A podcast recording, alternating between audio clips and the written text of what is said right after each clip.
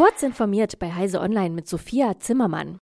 Das KI-Startup Mosaic ML hat sein eigenes großes Sprachmodell Mosaic ML Pre-Trained Transformer, kurz MTP7b, als Open Source veröffentlicht. Im Gegensatz zu bisherigen Modellen ist es für die kommerzielle Nutzung vorgesehen. Mosaic ML hat das Modell nach eigenen Angaben auf der hauseigenen Plattform in 9,5 Tagen mit einer Billion Token aus englischen Texten und Code trainiert. Optimiert ist das Sprachmodell laut Mosaic ML für schnelles Training und Inferenz. Das Bundeswirtschaftsministerium hat eine aktualisierte Photovoltaikstrategie vorgelegt. Sie soll den Solarenergieausbau beschleunigen und vereinfachen. Elf Einzelmaßnahmen hat das Ministerium für die Strategie benannt. Dazu zählt etwa der vermehrte Bau von Freiflächenanlagen bzw. die Kombination von landwirtschaftlichen Flächen und solarer Energieerzeugung. Im Bereich der Dachanlagen will das Ministerium weitere Vereinfachungen für Bau und Vermarktung umsetzen. Darüber hinaus sollen bestehende Gebäude im Außenbereich vermehrt für die Vergütung von PV-Dachanlagen zugelassen werden.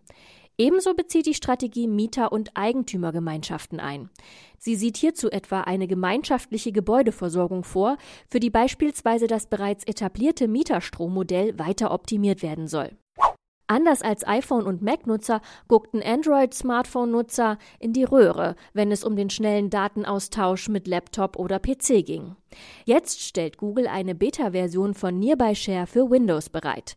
Damit sollen sich Daten zügig und unkompliziert an Windows-Rechner schicken oder von dort empfangen lassen. Bislang mussten sich Android-User dafür mit Dritthersteller-Apps behelfen oder mit dem langsamen Austausch via Bluetooth begnügen. Damit ist jetzt Schluss. Eine kleine, einfache Windows-App vereinfacht und beschleunigt den Austausch.